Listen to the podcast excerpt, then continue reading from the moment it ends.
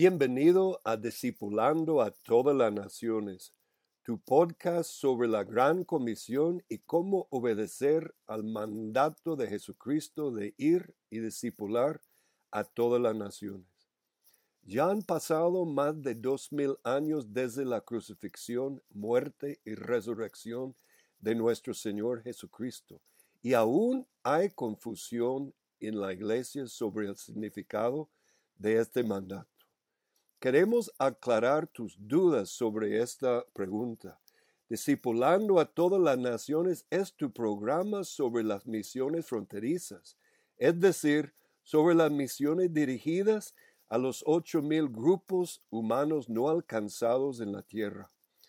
Pero a diferencia de muchos programas, discipulando a todas las naciones es sobre cómo lograr una cabeza de playa misionera mínima en un grupo no alcanzado y cómo hacer que este logro crezca hasta que toda una nación-estado con sus naciones, tribus, pueblos y lenguas sean discípulos obedientes del Rey de Reyes y Señor de Señores, el Rey Jesús.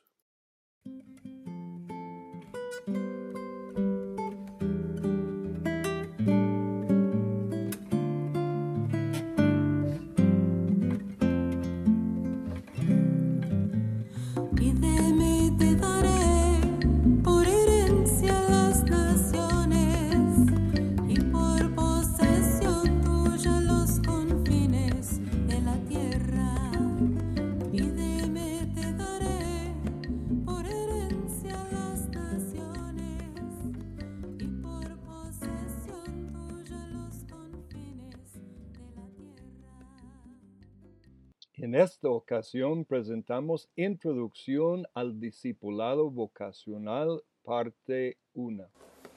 Gloria a Dios, hermanos. Bienvenidos todos. Eh, quiero presentar mi equipo eh, antes porque si no se me olvida, no soy muy bueno en esas cosas.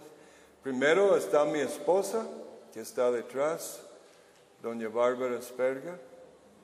Música etno doxóloga o etnomusicóloga y etnogastrónoma.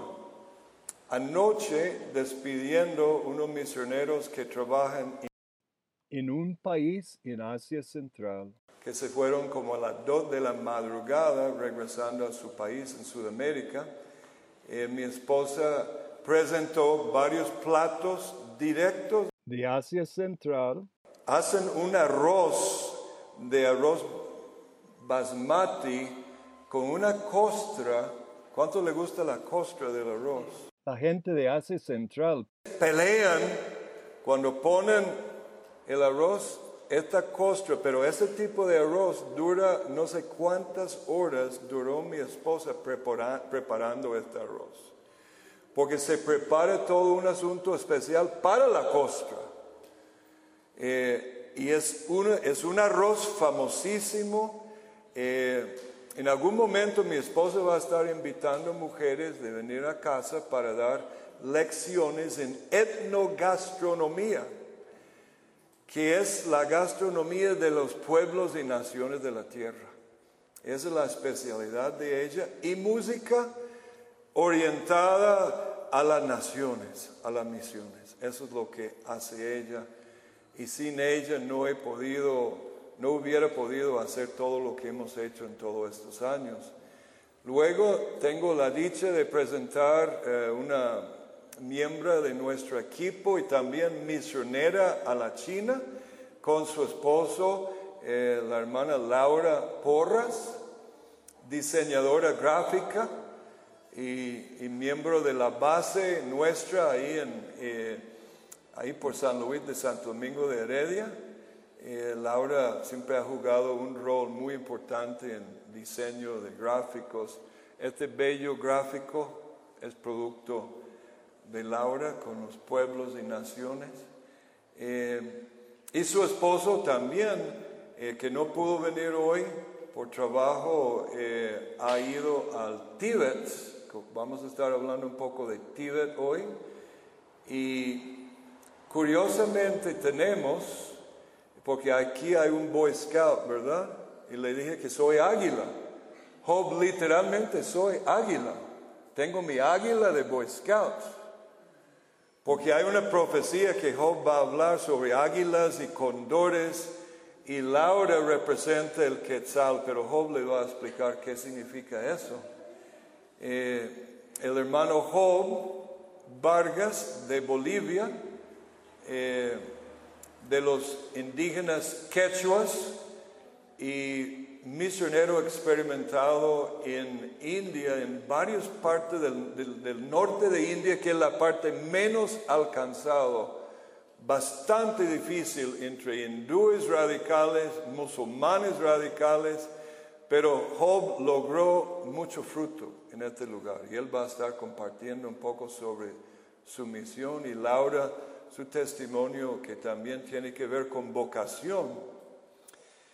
Para mí este tema, y me alegra que somos mayormente jóvenes, eh, porque el tema de vocación lastimosamente no se entiende en las iglesias. Inclusive si usted va a internet y busca la palabra vocación, lo que va a ver es muchos católicos llamando, hablando de vocación, hacer alguna vocación profesional de la iglesia eh, católica. Y eso es una lástima porque eh, el concepto de vocación es producto como yo lo voy a hablar, de Martín Lutero, el gran reformador que realmente reformó el concepto verdadero de vocación. Pero yo quiero orientarnos, no, no, exactamente como dice, porque eso es parte de otro seminario, no solo a los pueblos no alcanzados, sino al discipulado de cada nación, el discipulado de Costa Rica. Porque muchas veces cuando pensamos de discipulado pensamos en el discipulado de Laura, el discipulado de Job, cómo puedo discipular una persona. Pero la gran comisión en Mateo 28 habla del discipulado de la nación, el discipulado de toda una nación. Y a veces hemos perdido el concepto de discipulado ya mirando la individualidad, no hemos entendido lo que realmente dice Mateo 28, que está hablando de discipular Costa Rica como nación. Y no entendemos los pensadores nuestros, la mayoría no entienden cómo discipular Costa Rica. De hecho, estamos muy lejos de discipular Costa Rica en el sentido de la gran comisión. Jesús dijo, negociar entre tanto que yo venga. Es decir, hay una tarea y me gusta ese término negociar porque tiene, negocio tiene que ver con vocación, lo que hacemos en la calle todos los días de nuestra vida.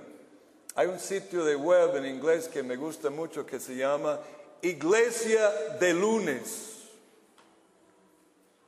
¿Cuántos han escuchado de una iglesia que se reúne principalmente lunes? No se reúne domingo.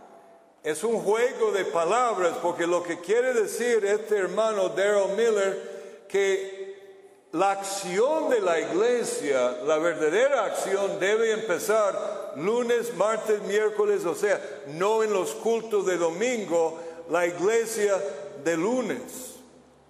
Eso tiene que ver con vocación. Entonces vamos a ir hablando de estas cosas hoy. La gran comisión, los pueblos no alcanzados y vocación. Para ver el malentendido, el próximo, slide eh, me llegó esta semana y inmediatamente respondí con cierta crítica a lo que el hermano me mandó. Ahora hicimos la prueba y funcionaba.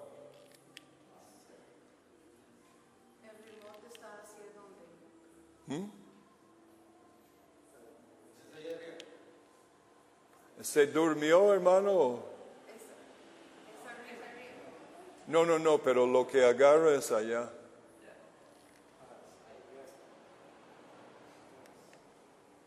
Eso. Si alguien quiere levantarse y leer eso rapidito. Y la pregunta es, ¿estaba correcto Spurgeon, el príncipe de los predicadores, cuando dijo eso?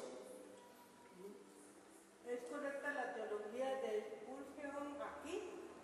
La reina de Inglaterra le dijo al conocido predicador Charles Spurgeon, deje el pastorado y venga a ejercer un cargo como mi mano derecha en mi república, la cual él respondió, le agradezco la oportunidad que me está dando, pero no puedo bajar de puesto. La reina, usted está loco, va a comparar un pastorado con ser consi- canciller en mi república. Charles Spurgeon tiene razón, mi reina. Estaría loco si lo comparo, porque el cargo que usted me está ofreciendo es de este mundo y tiene fin. Pero el llamado que recibí de Dios viene del cielo y tiene galardones que son eternos.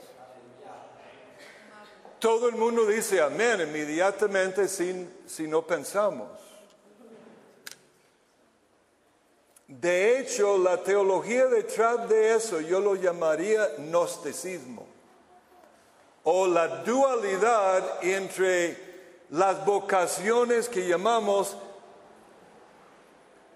seculares y las vocaciones que llamamos sagrados. Ahora, lo que dijo Spurgeon tiene su razón en, términos que algo que vamos a hablar más adelante, su vocación personal, su llamado personal. Pero en términos generales, la vocación que ella lo llamó, si Spurgeon hubiera tenido un llamado de Dios para esto, no sería secular sería absolutamente tan santo y tan sagrado lo que hace la reina y los que trabajan con ella y lo que hace el predicador. De hecho, el enredo que estamos aquí en Costa Rica, Estados Unidos y el mundo entero con la iglesia evangélica es precisamente esta eh, mala teología yo antes recuerdo que yo mismo oraba en la mañana, hacía mi devocional y decía, ya tengo que salir a la parte secular. Y un día dije, no, eso está mal. Para un cristiano que realmente es discípulo de Jesús, a partir de la cruz, todo queda santificado. El mundo material el mundo de las ciencias, el mundo de la política, el mundo de la ley, el mundo de las artes, el mundo de la música, el mundo de la educación, el mundo de la química, lo que usted quiere nombrar en la vida humana debe ser tan sagrado como la vocación mía que es misionero. Suena casi hereje decir eso. Antiguamente en la Iglesia Católica eh, era la vía, de- la vía perfecta, que era la vía de los monjes y las monjas y los que se apartaban del mundo, y la vía de imperfección o la vía normal. Como si ser una ama de casa y criar niños con llamado a Dios fuese un llamado de menor grado que el monje. Ahí empieza esta división que Martín Lutero empezó la restauración, pero la iglesia evangélica en los últimos, digamos desde los principios del siglo XX, empezó a perder la noción de que todo llamado debe ser vocación. En latín la palabra es vocatio. Me gusta mucho porque suena muy teológico. Mi vocatio. diga eso a algún profesor, se va a impresionar, joven. Mi vocatio es. Este, entonces Spurgeon en, en lo general se equivocó en cuanto a su llamado personal, si él llamado a ser predicador sería bajar y salir de su llamado. Pero decir que servir a la reina sería algo que no tiene, dice aquí, que es de este mundo y, tiene fin, es falso.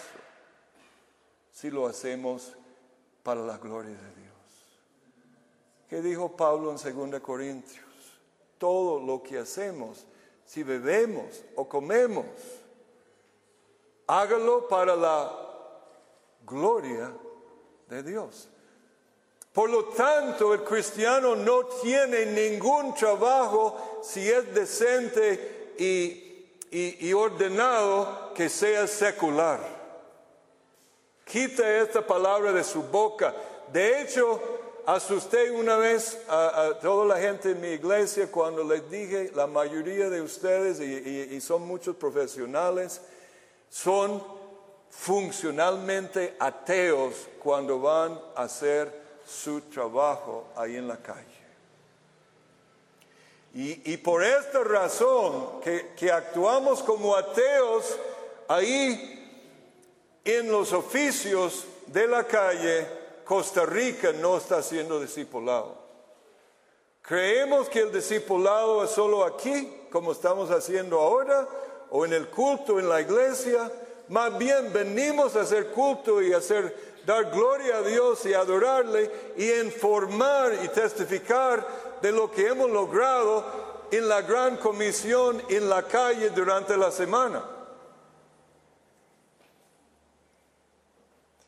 El próximo, por favor, yo no sé si me va a funcionar o no. Sí, parece que sí. Qué bien. Quiero como rapidito hacer como un análisis del llamado de Dios como en general, antes de ir ya más específico, el estado que Dios nos encuentra en Efesios 2, 1 al 5, revela que Dios nos encuentra en un estado de tinieblas, de pecado, hijos, dice Pablo, hijos de ira, porque nuestro fin es ser hijos de ira si no nos arrepentamos y recibamos el Evangelio para ser salvo, eh, estamos mal. Pero hay un llamado que podemos llamar el llamado general, el kaleo. La palabra en griego es kaleo, el llamado. Y cuando la Biblia en español dice vocación, literalmente la palabra es klesis, y me atrevo a decir que la palabra clero tiene su raíz en la palabra clesis y caleo, clero, clesis, un llamado, como si esto fuese el único llamado. De hecho, tenemos un problema hoy día, hasta el día de hoy, de lo que llamó mi mentor Ralph Mahoney el clericismo, que solo el pastor, el profesional, inclusive me estaban quejando un hermano muy cercano que en su iglesia no se permite realmente la iglesia trabajar porque el clero, el pastor y su staff son los profesionales en el asunto. La tarea de la iglesia es venir a escuchar, ser informados y salir a su trabajo secular. Eso es su concepto de iglesia. Entonces, este llamado general se llama vocatio reales. Eso es el llamado en virtud de ser criatura. Todo ser humano en virtud de ser criatura tiene este llamado general de ser criatura. Y en virtud de ser criatura de Dios, debemos a Dios el culto racional. Debemos a Él cada ser humano, guste o no, debe a Él el culto, la alabanza, la, acción de gracias, porque somos sus criaturas. Pero está el, el, el vocatio verbalis, el llamado a la vida eterna por la proclama o querigma autoritativa de la palabra. Ya eso es un llamado en la teología que lo llamamos en cierta forma como un llamado particular que Dios nos llama a ser salvos. Y luego llega al llamado eficaz o vocatio eficaz. Vocatio significa vocación o llamado. En los años 40, 50 en Estados Unidos hubo un gran debate entre un teólogo cristiano y el famoso filósofo secular John Dewey, que es uno de los fundadores de la educación moderna, un hombre, en mi opinión, endemoniado y, y una de las fuerzas malignas que ha hecho mucho daño en todo el planeta, este filósofo John Dewey. Y el debate era, era entre el- lo que decía el cristiano, que cada cristiano, y desgraciadamente en mi opinión ese teólogo no tenía la claridad que creo que vamos a escuchar hoy, pero decía que ciertamente el llamado de cada uno es glorificar a Dios en su trabajo y que todo lo que hace de trabajo debe glorificar a Dios. Pero Dewey dijo, no, el propósito del trabajo es ganar los frijoles. Todo, el mundo hoy nos enseña en la escuela y la U, el propósito del trabajo es tener el mejor trabajo que puedo tener. ¿Para qué?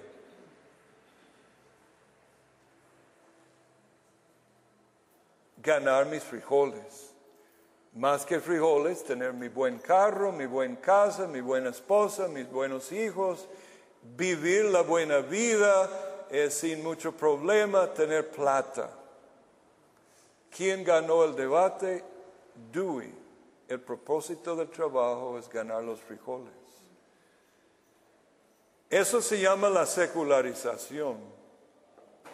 Y se perdió el concepto de Martín Lutero de vocación. Vocación significa llamado. ¿Qué es lo que Dios me llama a hacer? Ahora, muchos de ustedes jóvenes, eh, ¿cuántos están en la universidad en este momento de ustedes?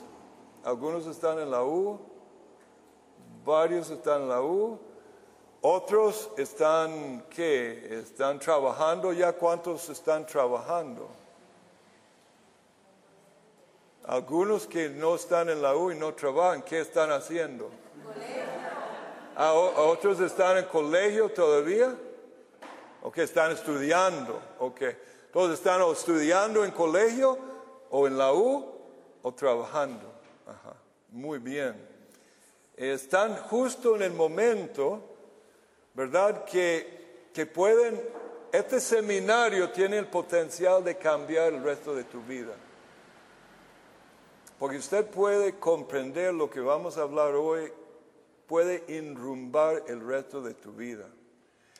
Una de las vocaciones que me interesa que algunos de ustedes escuchen la voz del Señor y podría decir un 10% de ustedes aquí tienen el llamado apostólico misionero como hobby, su servidor mi esposa y Laura, de, de servir al Señor entre naciones lejanas, pueblos que llamamos pueblos no alcanzados.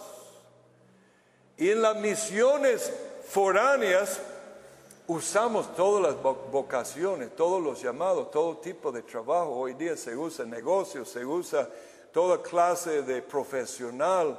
Hay cupo para todo tipo de llamado allá lejos, todo tipo de vocación, pero aplicado a un programa de alcanzar etnias y pueblos y lenguas y naciones. Pero tenemos un problema aquí en Costa Rica. No estamos logrando discipular la nación.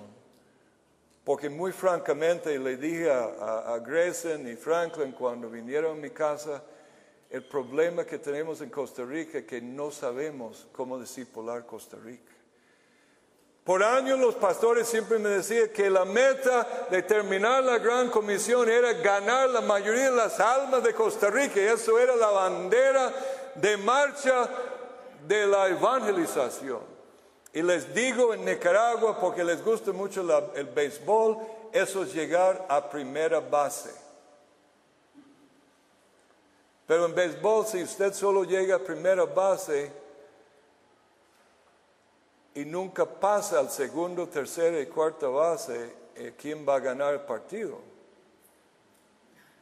Si el otro partido está llegando a tercera base y, cuarta base, el, el home, y usted solo llega a primera base,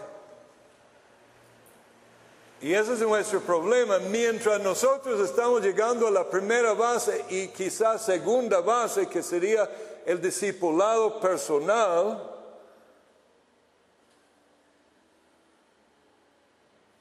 Carlos Alvarado y su gobierno y el MEP y la universidad y otros medios están discipulando la nación y la iglesia evangelizando la nación.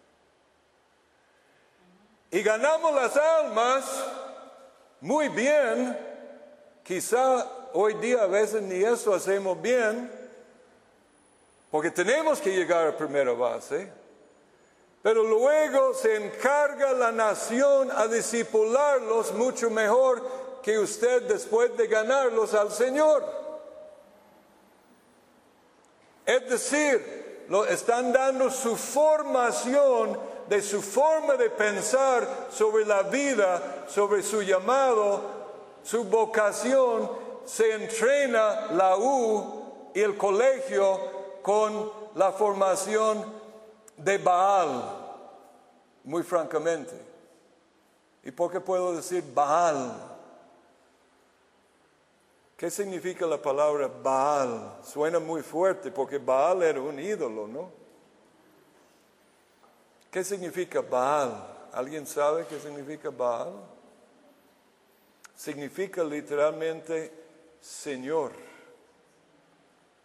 Y un Baal es otro Señor. Otro persona o ídolo que está tomando primer lugar en la vida y la nación. Y la educación en el MEP y la U está enseñando a los cristianos a pensar como adoradores de Baal, pero viene domingo al culto por ser leal al Señor. Es una iglesia esquizofrénica psicótica en su forma de pensar y ni lo miramos.